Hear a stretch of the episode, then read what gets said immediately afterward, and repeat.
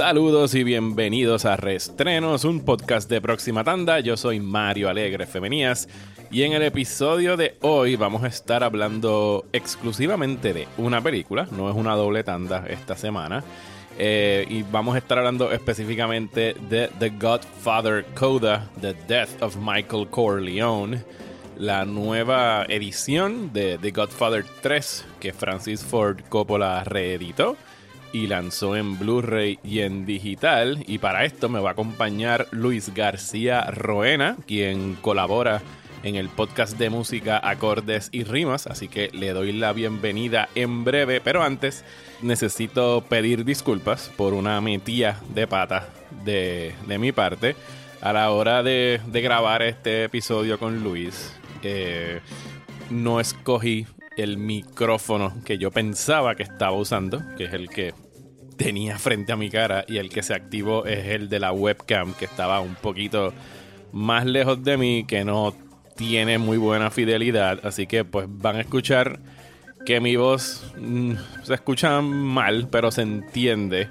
Y no me vine a dar cuenta hasta después de que pues ya habíamos acabado de grabar y fue una conversación de cuarenta y tantos minutos y pues no, no me atreví a volver a interrumpir a Luis para volverla a hacer porque pienso que la conversación quedó muy buena a pesar de este error técnico de mi parte. Así que mis disculpas a ustedes, mis disculpas a Luis. Eh, pero espero que se disfruten esta discusión sobre The Godfather Coda.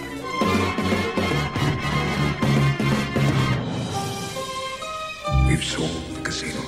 We have no interest in church owns the large Corporation, worth six billion dollars. Don Corleone, this deal can make you one of the richest men in the world. Friends, our business together is done.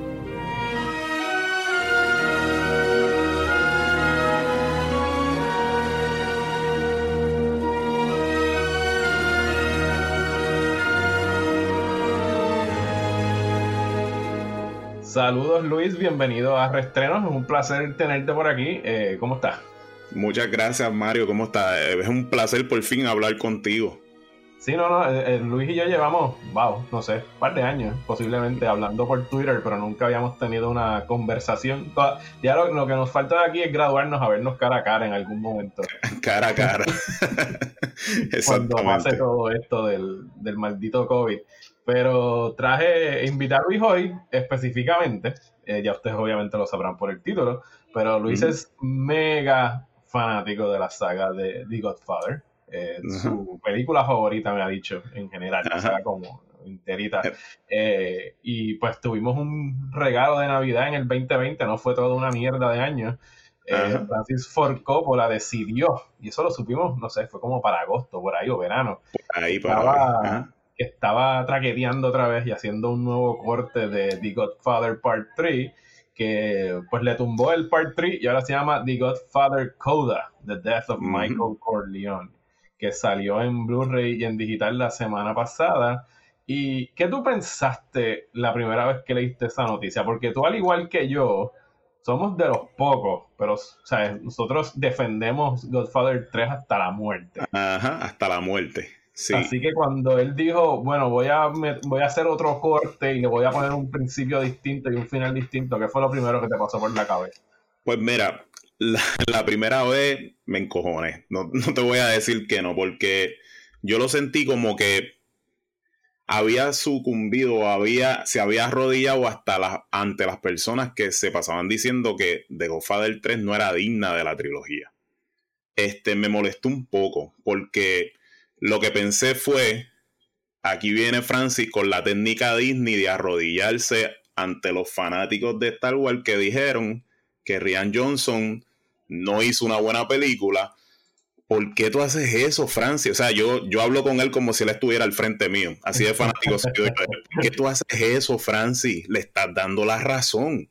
Porque en el momento en que tú accedes a hacer un recut, no es como la situación en donde Richard Donner decide hacer su corte de Superman 2 porque todo el que es conocedor de películas y le gustan las películas sabe lo que la historia, lo que pasó con Superman y lo que pasó con Richard Donnell y los hermanos Salkind y cómo él salió abruptamente de, de esa producción. Y pues le dan un chance después de tantos años de hacer su versión de Superman 2, pues ok, ya eso yo lo entiendo. Pero tú decides hacer un recut de una película que para mi entender, aunque no es perfecta, sí está muy cerca de serlo. Yo rápido pensé, te doblegaste, de verdad. O sea, pero como yo soy tan fanático de Godfather, yo soy tan fanático de Godfather que yo pienso en las tres películas como una sola. Cuando yo te digo mi película favorita es de Godfather, yo pienso en las tres películas juntas. Si es la, el TV novela, para mí es mucho mejor. Aunque yo prefiero los editajes de las películas normales. No me gusta. Sí, el, que, el cronológico, el que se llama The Godfather Saga. el editaje cronológico no me. Nunca he sido muy fan de él porque yo digo que como que le roba mucho a la experiencia.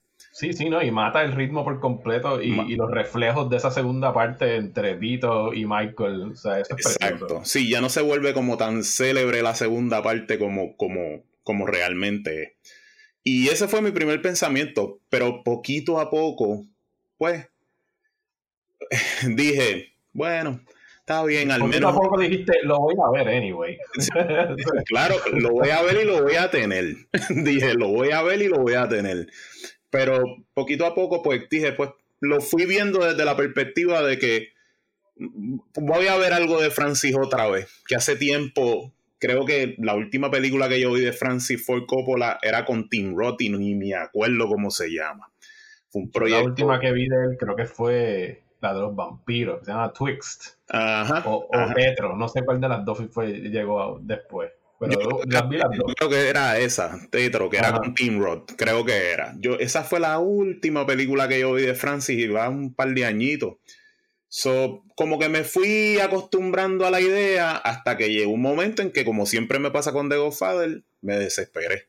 Ya cuando quedaba la última semana, ya yo estaba como que bien. O sea, yo me sentía como que iba a ver, como que iba para el cine a ver una película nueva. ¿Ok? Este, la experiencia mía, por lo menos, es que yo tuve la dicha de ver The Godfather 3 en el cine. Yo la vi con mi hermano. Yo esa fue una de las primeras películas de adulto que yo vi en el cine. Yo tendría 10 para 11 años cuando salió. Igual que yo. Tú naciste en el 80 igual que yo. Sí, yo nací en el 80. Entonces, igual. pues siempre como que esa película va a tener un lugar especial en mi corazón por eso, porque fue como que una de las primeras películas de adulto que la comprendí y me gustó un montón y dije como que maybe ya estoy ready para el siguiente nivel. ¿Y tú la viste a los 10 años? ¿Ya habías visto las dos anteriores? Sí, sí, porque en mi casa eran bien fanáticos de, las dos películas. Y como yo siempre he dicho, yo me pasaba, yo era un adulto en un cuerpo de niño. Yo me pasaba siempre con mi hermano y pues por ende, tú sabes que antes, en los 80, los, los bebés de los 80 y 90 no, antes no había mucho control con lo que se veía con lo que se escuchaba. o sea, los ratings, yo no sé ni para qué estaban. Los ratings, pues, existieron para darle ventaja económica a dos o tres personas como Steven Spielberg o a Robert Zemeckis, pero realmente los ratings no importaban en el cine. Nadie te detenía en el cine a ti y te decía, no, no puedes ver esta película. Tú sabes, hermano, yo la, única vez que, a mí me pararon en un, la única vez que me pararon en un cine fue para Showgirls. Ajá. es la única vez que me dijeron, no, no puedes entrar. Y esto que fuimos y nos, tiramos la con, era un pana mío que era de la misma edad que yo, y entonces su hermano tenía como cuatro años más. Y ni siquiera con el hermano que era mayor nos dejaron entrar. Mano, tú sabes que yo me colé para ver Body of Evidence de Madonna. y, todo era por lo que, por, pues, por la fama que tenía la película. Y como te digo, yo soy bien fanático de Willem Dafoe, también siempre lo he dicho. Y yo creo que, no sé, me interesó más Willem Dafoe en la película que todos los desnudos y las escenas de sexo que pudieran haber. Willem, Dafoe al día de hoy todavía no ha dado menos del 100% en una sola película. Este, tú lo puedes poner en una película de los Teletubbies y lo va a nominar un Oscar.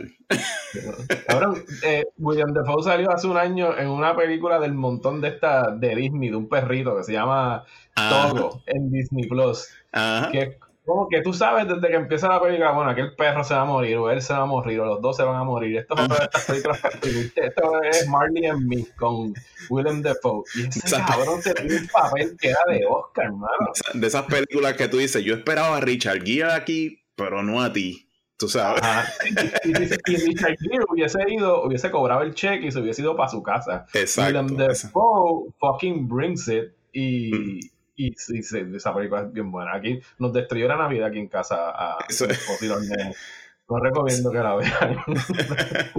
pues sí, pues eso fueron más o menos, eso fue más o menos el sentimiento mío volviendo a The Godfather que yo tuve con la película. Fue como que de menos a más.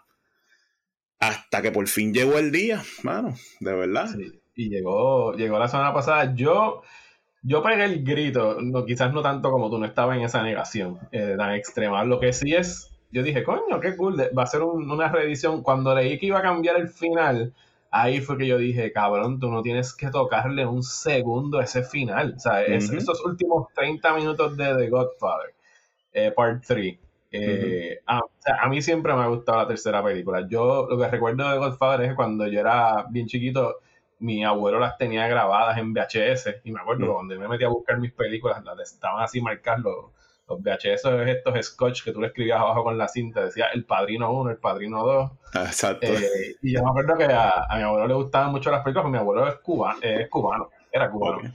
Eh, y entonces, pues toda esa parte de, de Godfather 2 cuando van a Cuba y los casinos y toda esa madre, o sea, me hubiese encantado haber visto la película cuando él todavía estaba vivo, poder hablar con él, con de, él, de lo que pensaba, así, de esa época de Cuba y cómo estaba siendo representado en la película. Lamentablemente nunca se dio.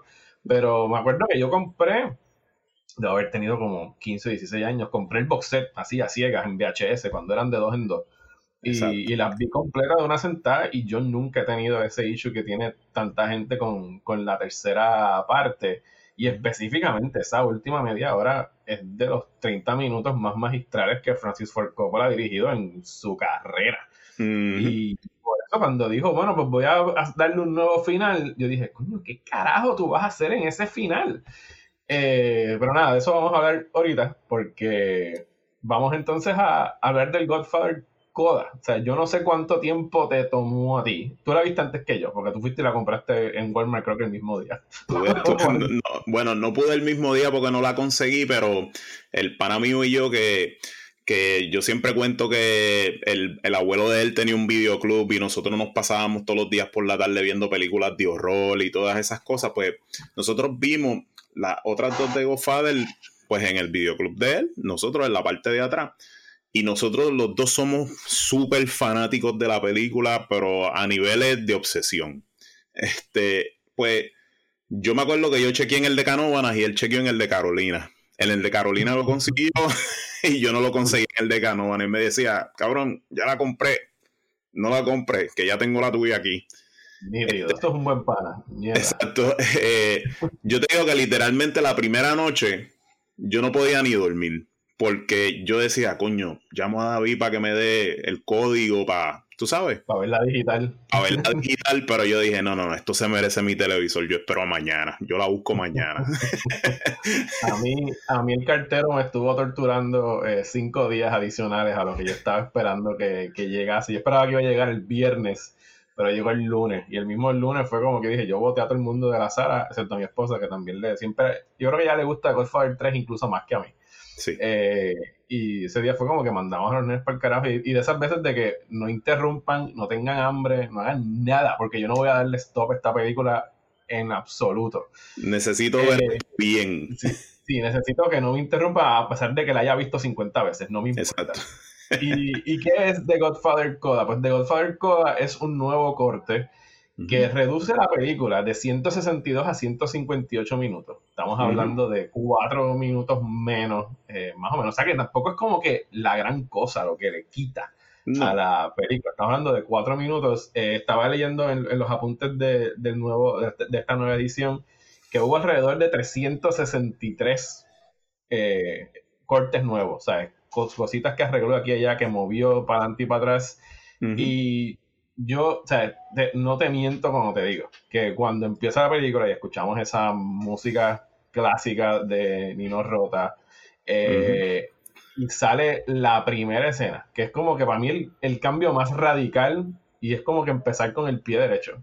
Es que Francis Ford Coppola mueve una escena que estaba en el minuto cuarenta y pico del corte original y la pone al principio. y entonces, de repente, The Godfather, inmediatamente a mí se me pararon los pelos porque yo dije, anda para el carajo. O sea, con tan solo mover esa escena, tú estás haciendo un reflejo de cómo empieza The Godfather, la primera película. Y entonces estás poniendo a Michael, a pesar de que le están pidiendo algo a él, en realidad Michael Corleone está aquí en la posición del que está pidiendo algo. Ah, exacto. hay un cambio por completo de, la estructura del, poder. Lo único que yo le hubiese dado un chin más a Coppola es como que, cabrón, yo hubiese empezado con un fade-in, como empezó la primera. Porque él te hace un establishing shot de, de la iglesia y después entra con el tiro del, del, cardenal. Exacto. Y ya. Cada uno empieza con el, con el fading de Bonacera. Exacto. y, y si de entrada, o sea, ya desde el principio te está cambiando por completo de qué es esta película. Yo, yo pienso que esa primera escena que él mueve, o sea, la, escena de, de, de Michael Corleone, esa escena que él saca de, ¿de qué? Wow, de casi del medio de la película original. Este, y la pone al principio, establece el ritmo desde el principio y arregla ciertas cosas que podían incomodar un poquito a uno del corte, del corte de cine, ¿verdad? Que, como diría Ridley Scott, el direct, el direct, yo le digo el director Scott como, como dice Ridley Scott, porque pues la película que va al cine decía Ridley Scott, es la que termina realmente siendo tu director Scott, porque esa fue la que tú aprobaste. Este, y establece un ritmo de una manera violenta porque yo siento que pone otra vez a Michael en la cabeza de la familia. Lo pone en una situación en donde Michael todavía tiene el poder y quizás en el corte anterior se sentía como que Michael estaba pues decayendo un poco, ya no estaba tan al control de las cosas de la manera tan despiadada en que lo hacía en la segunda parte específicamente. Este, el, hecho de que, porque las escenas, o sea, una vez pasamos de esa escena, pasamos a la fiesta, que es lo que empezaba la película original después de que hacían estas vistas de la casa que estaba en Lake Tahoe, que es donde acaba la, la, segunda, pero tú poner esta escena al principio, o sea, sin esa escena al principio, las escenas de la fiesta se ven casi como una despedida, Michael. Como que ya tú estás quitado y entonces viene eh, Joey Sasa como que a decirle como que usted tenga y usted, pues, o sea, ya era como que un elder, no era necesariamente el tipo que mandaba en, la Exactamente, sino como que ya estaba llegando a, esa, a ese lugar en el que todos llegamos, en donde estaba en un punto reflexivo en su vida en donde ya te empiezan a atacar los recuerdos del pasado y tú, tú empiezas a, preguntar el por qué tú hiciste algunas cosas y otras no. Fíjate, yo no siento esta vez como que eso está de esa manera. Yo siento que Michael ahora está puesto en la posición en donde siempre ha estado, que es tratar de legitimizar el negocio de la familia. Eso para mí fue un gran principio y es lo mejor de la película, como tú dices, porque establece el ritmo de la película. Al eliminar la escena en donde le están dando un premio, ¿verdad? es, esa escena en la película denotaba un poquito como que él estaba buscando absolución, como que le daba más validez a los argumentos de, Kate, de la ex esposa de él. En esta película no es así. En esta película es el mismo Michael, aunque más anciano, buscando hacer lo que él está tratando de hacer desde la 1, que es legitimizar los Corleones, legitimizar el negocio de la familia. Y ya por esa parte, para mí ya es una de las mejores películas del año. bueno, no, o sea, yo la, la, terminé a ver, no me quiero adelantar, pero o sea, después de esa escena, todo corre, pero nítido. O sea, es una es para que tú veas lo que dice, lo que siempre se dice sobre el cine, que tú haces, tú haces la misma película tres veces, cuando la escribes, cuando la filmes y cuando la editas. Exacto. Y entonces aquí ya ha tenido Coppola, me imagino que ya la perspectiva pues de los años que lleva de haberla visto y que él mismo ha dicho, dice en la introducción que, que tiene el Blu-ray y ha dicho a través de entrevistas, que él nunca estuvo cómodo con llamarle Part 3 que él y, Mario Puzo siempre, el título original era ese, era The Godfather Coda, porque no se suponía que fuera una tercera parte, era un epílogo, era el final de Michael Corleone, algo que tú le añadías al final para resumir lo que había sido la vida de, este mafioso. y, y, una vez tú pones esa escena al principio, le das, o sea, le devuelves a Michael el poder, ya no lo estás poniendo como un hombre retirado. Incluso esa escena que quitaron de darle el premio se ve como cuando en la fiesta del retiro, cuando le dan el Golden Watch a un policía, una cosa por el estilo. Y eso no es nada. Y entonces Michael recupera tantísimo poder al punto de que incluso un personaje como el de Connie, que en el corte original la hermana siempre como que la ponían como Lady Macbeth, como que la mujer que estaba detrás de todo lo que estaba pasando y todas las maquinaciones, la estaba como el poder. Estaba controlando a Vincent por aquí y por allá. Y aquí le quita algunas escenas a Connie que todavía tiene presencia ahí en la película. Y sigue siendo una hija de la gran puta, igual que su hermano. pero, que ya no tiene esa cosa de que parecía que ella estaba controlando a Michael. Sí, porque en el corte original, cuando ella usurpaba de esa manera es una Connie muy diferente a las otras dos películas. Y cuando tú nunca la has visto por, por, o sea, nunca la has visto, valga la redundancia, eh, tú sientes como que, wow, posiblemente dejándote llevar por las otras dos, ella está tratando de usurpar el poder como maquinación en venganza a todo lo que ella cree que ha sufrido con Michael por lo que le pasó al esposo, por lo que le pasó a Fredo y todas esas cosas, pero hasta que van como que construyendo en esa área, en esa área, o al menos tú sientes eso la primera vez que la ves y cuando llega al final, pues no. Ella se mantuvo fiel a Michael y lo quería como su hermano y todas esas cosas. Pero aquí le quita quizás un nivel de usurpación y le dan un poquito más de poder a Vincent el cual se siente después totalmente legítimo como don cuando él lo nombra. O sea, te digo, yo, yo no sé cómo él lo hace, de verdad, porque con un simple tiraje. O sea, mira, yo, yo, la primera vez que yo vi el Coda en el nombre de algo fue en uno de los mejores discos que tiene Led Zeppelin, que se llama Coda. Ajá, el décimo disco. Exactamente. Y pues ellos siempre decían que Coda no es una continuación, sino que es una reimaginación de la misma fórmula. Y realmente esto es lo que es esto. De verdad que yo no sé cómo yo se la podría explicar a alguien que no haya experimentado la anterior y que vea esta otra vez. Porque es esencialmente la misma película, pero mejor hecha. ¿Entiendes? O sea. yo, yo, no, yo no veía el corte original, la última vez que yo lo vi puede haber sido fácil ocho años, o sea que no lo tenía súper fresco en mi cabeza. Y mm. entonces tampoco tenía como que esta, fuera de ese principio, no sentí que había una gran revelación en el resto de la película porque pues estaba corriendo tan y tan bien y a mí me gustaba ya de por sí el, el corte original. Lo que sí sentí en esta era como que o sea, mientras, mientras la veía, yo decía, es que esta película está cabrona, yo no sé quién, quién alguna vez haya podido quejar de esto. Porque de las cosas que casi siempre, casi siempre le tiran, y, es la muletilla de todo el mundo, ah, Sofía Coppola, Sofía Coppola no sirve, Sofía Coppola jode la película. mira, mano, Sofía Coppola, primero, a duras penas sale. Eh, como que exageran demasiado lo que ella, el tiempo que ella está en pantalla. Y segundo, menos.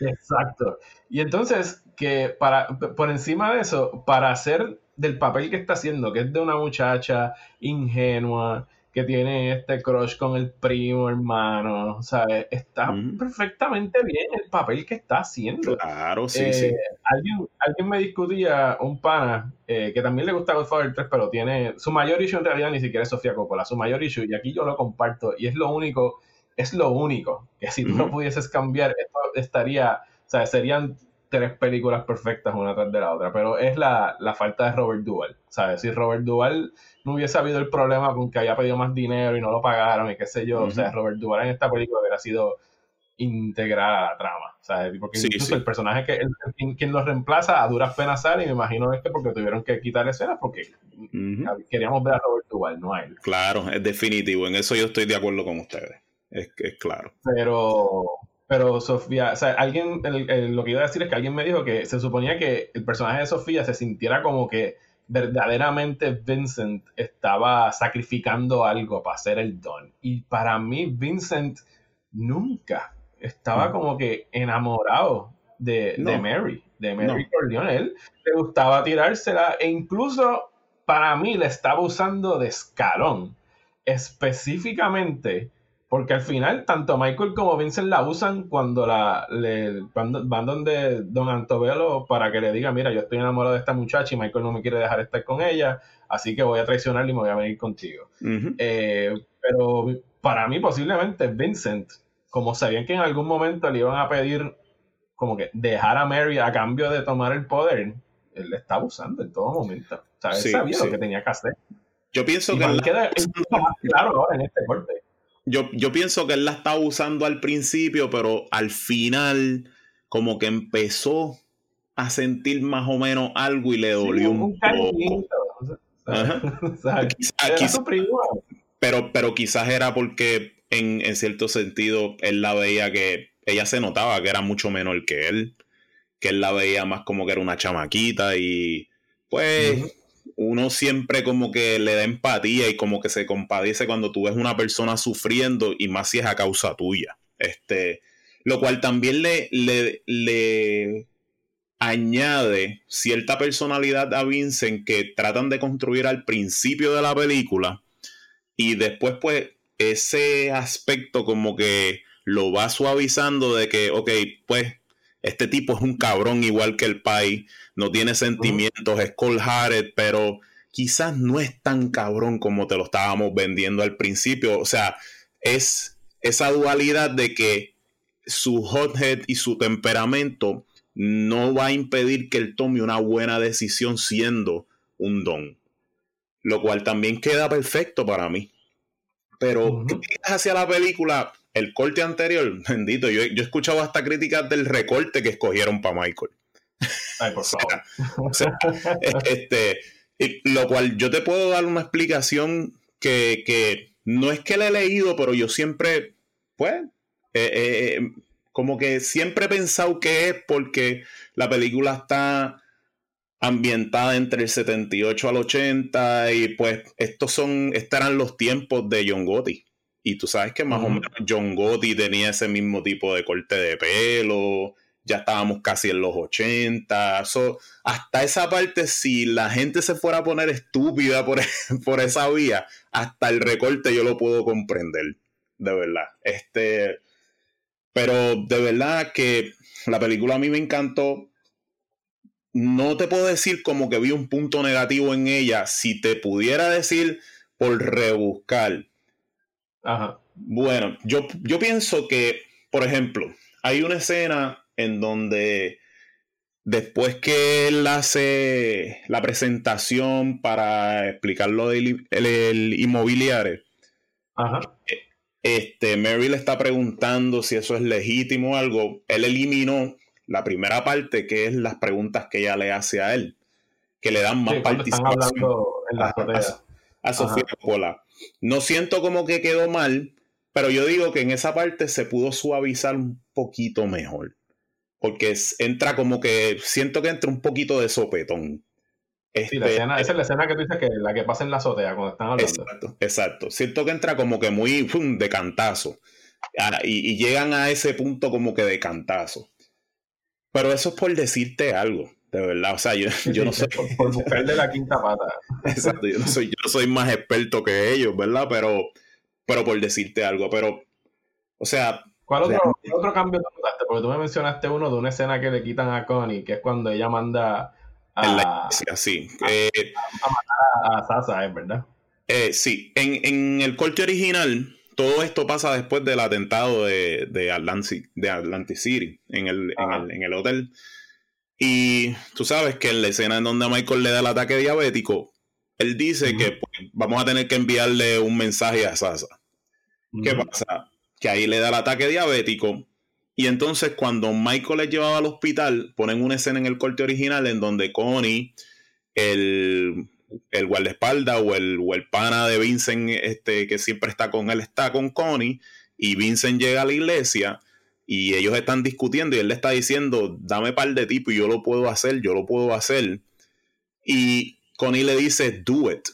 Siempre se, se sintió como que se malinterpretó la orden que dio Michael en el momento en que le da ataque, pero eso como que poner esa escena con Connie ayudaba como a ponerlo a él debilitado, como que ya había gente hablando con bocas por encima de él, ¿verdad? como que él no era capaz de dar esa orden. Exacto, y, y ya eso como que incomoda un poco porque pues, o sea, si tú ves la 1 y la 2, Michael tiene una habilidad dantesca de hacer negocios y de, tramar algo. O sea, él es el mejor en lo que hace.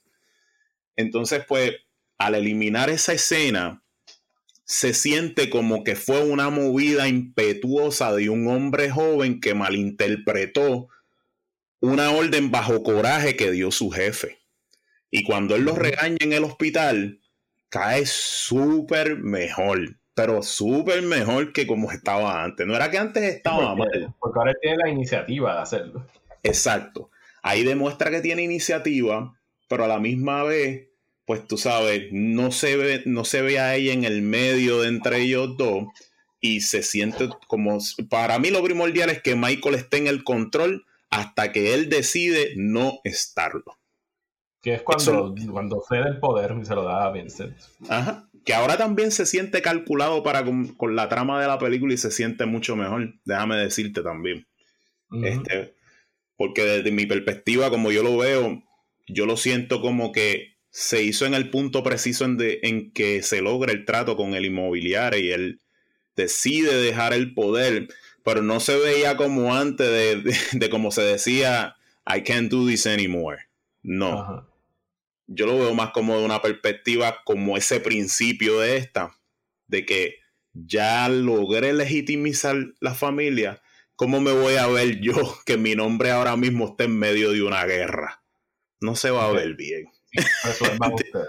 claro, claro, porque es lo más lógico para hacer, de verdad. O sea, pero, pero si te fijas, antes de eso, ya él le había pedido a Vincent que vendiera el alma con alto velo. So, ahí te pone un Michael que todavía está en control y sabe lo que está haciendo. ¿Entiendes? definitivo. A mí yo, la, o sea, mi única queja, y es una que ya te había compartido cuando conversamos a través de Twitter, es y era lo que me temía, es específicamente el final. Y por el final voy a ser incluso más específico. Estoy hablando de literalmente los últimos 30 segundos de este nuevo corte que pues originalmente la película, la película vuelve a acabar igual, matan a Mary, Michael se tira, o sea, uno de los llantos más cabrones que ha salido en el cine ever. Eh, y, esta es la primera vez que yo estoy viendo esa, esta película y me sacó lágrimas. La, he visto 20 veces y no sé qué pasó esta vez, posiblemente es que pues ahora soy padre o no sé qué madre, pero estábamos mi esposa y yo esmerenados con Michael Corleone, que sabemos que es un jodido monstruo. Pero en ese momento donde él está viendo a su hija muerta y la manera que Pacino actúa, o sea, y olvídate, o sea, de verdad que ese, ese grito sin grito, ¿sabes? Que tú no sabes si es que... Y yo entiendo que eso originalmente el grito está ahí, solo que en, la edición se le bajaron el volumen por completo. Sí, imagina, imagina que tú eres una de las personas más poderosas en el mundo, pero... No puedes proteger a tu hija. Y la vida poco a poco te va quitando todo lo que tú una vez amaste y te va convirtiendo en lo que tú juraste nunca hacer. Simplemente porque tú quieres a tu padre y a tu madre y a tu familia. Y tú estás dispuesto a, sacrificarlo todo porque tu familia sobreviva. Michael perdió su primera esposa, Michael perdió su matrimonio, Michael perdió la relación con sus hijos y últimamente Michael perdió la vida de su hija en sus manos. O sea, y por eso, y por eso para mí ese final era tan y tan poderoso, porque entraba este montaje donde sube pues la música del intermezzo de, la ópera Caballería Rusticana Y entonces vemos este montaje precioso de Michael bailando con Apolonia, Michael bailando con Kay en Lake Tahoe y Michael bailando con Mary en la fiesta del principio, hasta que lo vemos morir, eh, que se cae de una silla rodeado por perros solo en Sicilia, eh, de aquí a, qué sé yo, 30, 40, lo, que le haya tomado morirse. Eso cambia aquí, nada más vemos el baile con Mary, que está bien. Yo entiendo que en ese momento lo importante es que había perdido a su hija, pero a mí siempre me ha gustado como todas estas mujeres que en el, o sea, Apolonia para él como que siempre significó la vida que pudo haber sido. Como que si se hubiese quedado en Sicilia, y se hubiese quedado nada más que con esa mujer y hubiese vivido feliz y lo que pudo haber sido si él no hubiese regresado a Nueva York a seguir de allá a su papá. Con Kay, pues la destrucción de un matrimonio de una mujer que amó muchísimo a, su manera. Y por supuesto la muerte de, Mary. En el nuevo corte nada más vemos el baile con Mary. Coppola hace una edición ahí con el audio cambiando el intermedio de caballería rusticana para hacerlo más corto. Y entonces deja a Michael en este último tiro donde se pone las gafas y se va en un fade to black y no, no le da, no le concede la muerte. O sea, básicamente le dice como que tú vas a seguir sufriendo hasta o sea, en términos de cine, después del fade out es, para siempre. O sea, si tú no moriste dentro de ese corte, tú estás vivo y sufriendo para siempre. Sí. Eh, y, me encanta la idea, me encanta eh, y entiendo perfectamente la intención detrás de ella. Lo que no me gustó fue la cita que pone al, final. Porque es algo que choca como que con el resto del estilo de las películas que nunca han acabado con un postscript, ¿sabes? Con un texto en pantalla y, que para colmo estaba ya implícito, que te están explicando lo que significa Centeani, que es cuando hacen un brindis en italiano, que significa una larga vida de cientos de años, y te lo pone, es, casi como a modo irónico, y como que te dice, Centeani significa esto, y un siciliano jamás olvida. Sí, te, da, te, da, un exposition y, eso te molesta. Que generalmente Francis Ford Coppola es un director que no, no se conoce por hacer exposition movies. Este, eh, y bueno, ¿qué yo te puedo decir? Me sigue gustando más el viejo. Hay de la película de la, del corte anterior que todavía me gustan un poco más. Hay que, varias, varias y escenas en que sí me gusta más, aunque en general este corte nuevo me gusta más que, que, que, el anterior, o por lo menos la intención de este corte nuevo. Este, al final me sigue gustando más el viejo. a mí también. Entiendo la intención de, lo que él trató de hacer, como que la muerte de Michael Corleone por fin fue en esa escalinata en el momento en que Mari murió. Porque si aquellas todas otras situaciones lo fueron matando en vida, esto fue lo que lo mató por completo. Este fue el momento, este es el momento en tu vida en que tú dices, ok, la vida ya me cobró todo el mal que hice. No hay, después de esto no hay más nada. O sea, no hay más nada que me puedan quitar. No hay más nada. Stephen King dijo una vez, no hay un horror más grande que es que sea perder tu hijo, que se muera tu hijo. Y por eso para mí eh, Pet Cemetery siempre será el libro más cabrón de Stephen King. Ajá. Y, ese libro es genial. De hecho, Stephen King es usualmente como que falla en los finales, pero ese de Pet Cemetery, ¿sabes? leerlo fue, es bien distinto a ver la película. Eh, es, muy distinto, muy distinto. para mí es el más escalofriante de todo lo que he escrito, porque es, ese, porque es ese miedo, ¿sabes? No hay horror más grande que ese. Claro, claro, y es la verdad.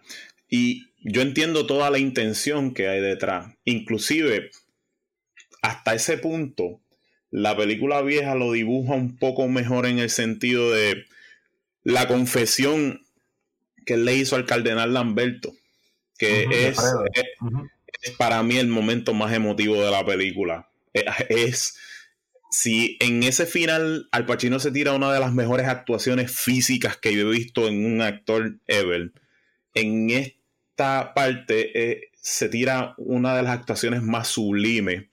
Y en este corte esa escena queda mucho mejor porque se siente que Michael ahora fue a preguntarle simplemente una opinión sobre una situación que estaba pasando y fue sin ninguna intención de absoluciones y sin ninguna intención de inmiscuirlo en nada que no fuera legal. Pero cuando empieza a confesarse con él, antes de confesar que él mató a su hermano, él dice, me traicioné a mí mismo. Y eso es lo peor que un hombre puede hacer en la vida, traicionarse él mismo, traicionar sus principios. Es, todo eso se refleja al final porque lo peor que puede pasarle a un hombre después de traicionarse él mismo es que muera su hijo o muera su hija. En una situación tan desgraciada como, como la que murió ella, que una joven muere por peleas de viejo, por peleas de poder de viejo. Porque esa es la realidad. Este, el final, como te digo, no me impresionó. Tampoco no es como que me hizo. Yo no le hubiese puesto las letras. Eso sí. Eso es la explicación. Yo no, yo no lo hubiese puesto. Sí, las letras, esas letras, mano. Por todo lo demás, yo no puedo. O sea, yo, yo, siento, yo, siento, yo siento que lo de la escalinata es, yo entendí siempre que esa fue su muerte. Ahí, en ese momento. Y pues la que muere solo con los perros me gusta más, pero a la misma vez, tú no la sientes como que es un poquito como que la vida derrotó a Michael, al fin y al cabo. Porque a pesar de todo, Vito muere más o menos en, en una escena que fue construida más o menos igual en el sentido de cómo se ve la campiña, cómo se ve él, en la situación en la que está, que está bien viejito, pero pues Vito muere jugando con su nieto. Y él muere solo. Y, exacto, y, es como una manera bien gloriosa de irse, ¿verdad? O sea, a ti no te gustaría, aunque sea, quizás no, digo, no causarle ese impacto a un nene chiquito, ¿verdad? pero, pero, suena como que poético tú morir jugando con tu nieto, eso es como, como un achievement, de verdad. Sí, como, un, como pasar como un traspaso de la vida. Exacto. Mientras que Michael, pues, no tuvo ese final porque todas las personas que estaban al lado de él, pues, se alejaron. Yo me imagino que en ese momento, pues, pues, si había un poquito de relación entre él y Kate, pues, ya eso lo acabó de destrozar todo. No sabemos nada del hijo, la hija murió él se quedó viviendo en la misma casa. Puedo yo, ¿verdad? Percibir que siempre he pensado que esa era la casa de Don Chicho, que después se la dejaron a Don Tomasino, que se, quedó siendo el guardián de esa casa para siempre y él se quedó ahí. Este, y pues no sé, eh, aunque yo siento que hubo mucha tragedia, siempre me como que me ponía triste ese final porque decía, coño, mano, a pesar de todo, aunque él fue una persona evil con todo el mundo. No sé, todo lo hizo por su familia después de todo. Y eso es una, qué sé yo, eso es una cualidad en una persona para mí, por lo menos yo que soy, yo soy bien leal, de verdad, yo soy bien leal a mi familia. Y, y yo no sé si lo aprendí con, con, la, con lo que me enseñaron mis padres o lo que yo vi de esa película, pues te digo, esa película a mí siempre me ha impactado por completo. Y qué sé yo, yo creo que él, no se merecía tanto olvido, de verdad. la, tragedia de Michael Corleone es que él vivió toda su vida queriendo ser mejor que su papá o por lo menos igualarlo. O sea, como que seguir el ejemplo de todo lo que su papá enseñó. Pero desde que él empieza esa caída en Godfather Part 2, que tú vemos todos esas, vemos cómo Michael está haciendo las cosas versus cómo las hacía su papá. Eh, Vito Corleone muere rodeado por sus hijos y su familia, o sea, es nieto bien querido. Michael acabó solo, rodeado por dos perros. o sea, eh, y no sabemos qué pasa entre la ópera y cuando Michael está en esa, en esa villa solo. O sea, en, en mi cabeza, Michael nunca se fue de Sicilia, simple sencillamente no, no pudo. o sea, no, no. se acabó. O sea, lo que él no o sea, posiblemente se quedó catatónico después de eso.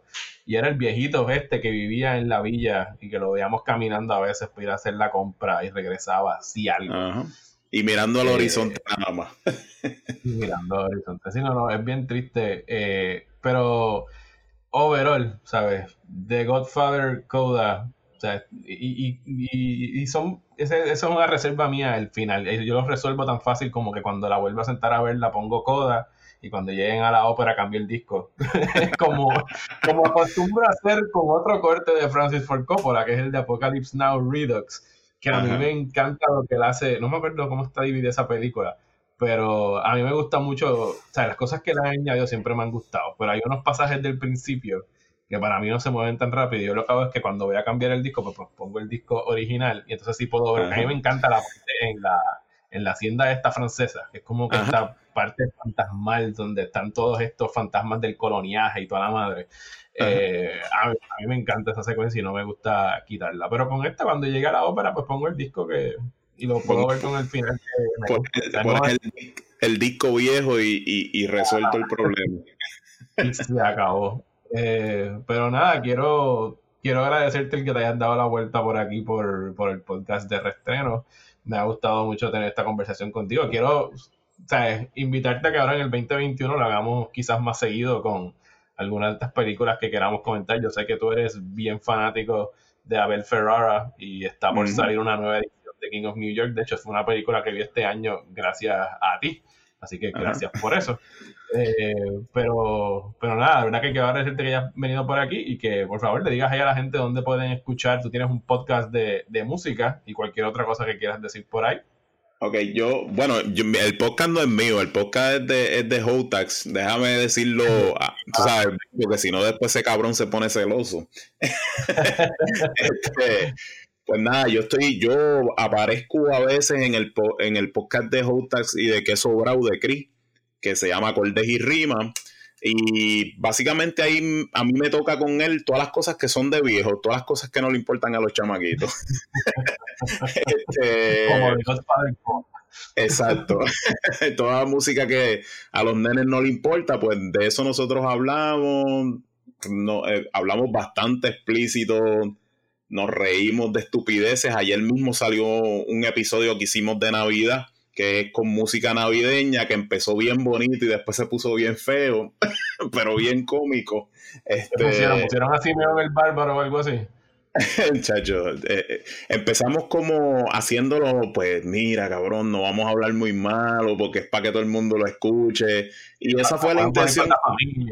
Eso, eso, fue, eso fue la intención hasta la mitad del podcast, que este muchacho siempre empieza a contar unas anécdotas de, lo que de cosas que pasaban en Cagua y olvídate, eso se salió fuera de control.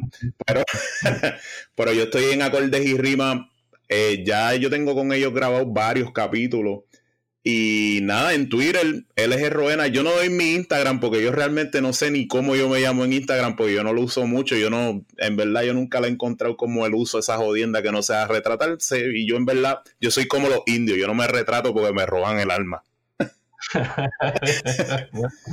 pues nada, hermano, muchas gracias y felicidades y gracias por estar aquí. Gracias a ti, felicidades. Muchísimas gracias a Luis nuevamente por darse la vuelta por restrenos. Me disfruté muchísimo esta conversación sobre una de mis películas favoritas y también de él.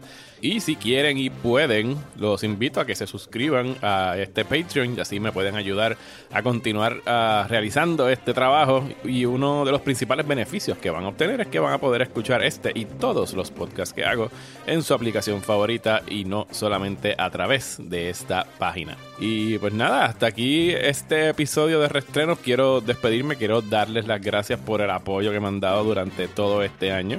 Por supuesto que los episodios de restrenos van a estar regresando en el 2021. Y si tienen alguna película que les gustaría que discutiéramos aquí, alguna película vieja, específicamente películas viejas que hemos estado viendo ahora durante este año y el próximo, no, no tanto basándonos en, en, estrenos, por eso se llama reestrenos.